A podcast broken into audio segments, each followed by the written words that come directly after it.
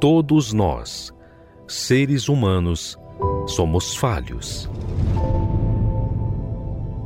E todos nós sabemos que não há perfeição em nós.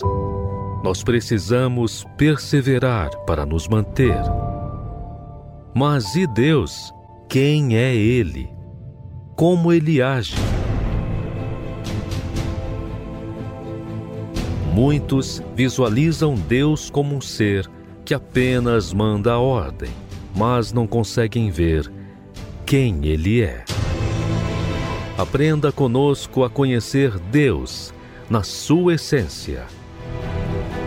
Como Ele age, como Ele vive e como Ele é. Quem Ele é.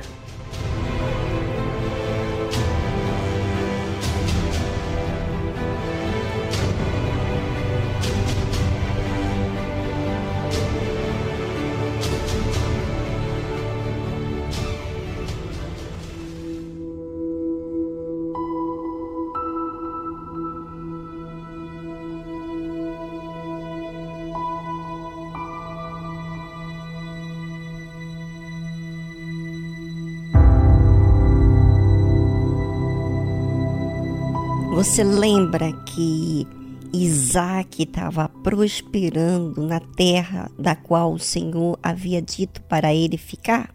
Pois é.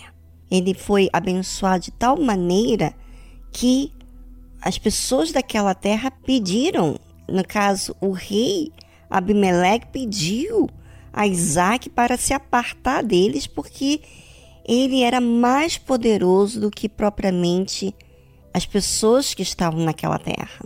E assim foi. Isaac partiu dali, fez o seu acampamento no vale de Gerar e habitou lá. E tornou Isaac e cavou os poços de água que cavaram nos dias de Abraão, seu pai, e que os filisteus entulharam depois da morte de Abraão, e chamou-os pelos nomes que os chamara seu pai. Cavaram, pois, os servos de Isaac naquele vale e acharam ali um poço de águas vivas. E os pastores de Gerar porfiaram com os pastores de Isaac, dizendo: Esta água é nossa. Por isso chamou o nome daquele poço Ezeque, porque contenderam com ele. Então cavaram outro poço e também porfiaram sobre ele, por isso chamou seu nome de Sitna.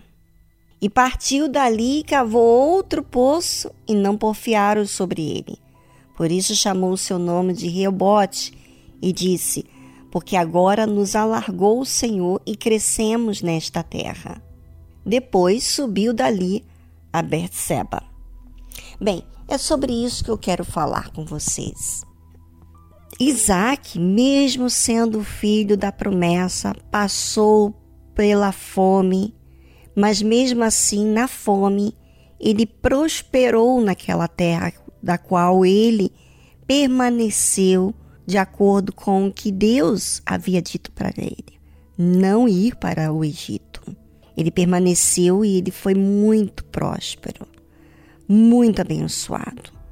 Mas mesmo que ele foi muito abençoado, vieram os seus inimigos e criaram problemas. Tudo que eles fizeram de fechar os poços que Abraão tinha cavado, quando Isaac cavou e achou ali águas vivas, aqueles pastores de Gerar começaram a contender com Isaac. E assim foi mas veja que Isaac, ele não desanimou.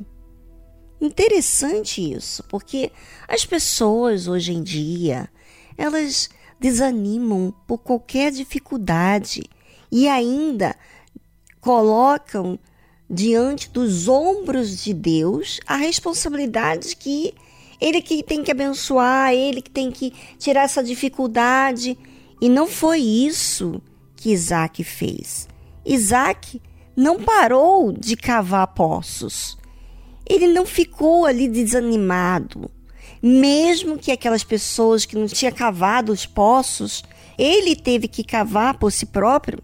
Mesmo assim, Isaac continuou exercitando a fé. E eu vejo isso muito nas pessoas que são com Deus. Elas obedecem a Ele e elas continuam, mesmo diante das dificuldades, elas continuam manifestando a sua fé.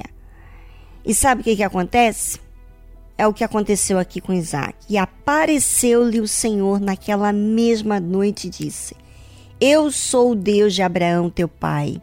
Não temas, porque eu sou contigo e abençoar-te-ei e multiplicarei a tua descendência por amor de Abraão, meu servo. Sabe, Deus, ele está só assistindo você, como eu, nas nossas dificuldades. O que, que a gente faz? A gente continua, a gente desanima. Pois é, porque colocar todo o fardo em Deus é você tirar a sua responsabilidade. Agora, você fazer a sua parte. Então, você está colocando em Deus é, o seu respeito. Porque mesmo com aquela dificuldade, você continua, você exercita, você você não malda, você não é malicioso, você não queixa com Deus, porque você crê. Você crê nele. E Deus, ele assiste cada um de nós nas nossas dificuldades, sabe? Ele fez questão de aparecer para Isaac, porque Isaac continuou. E você?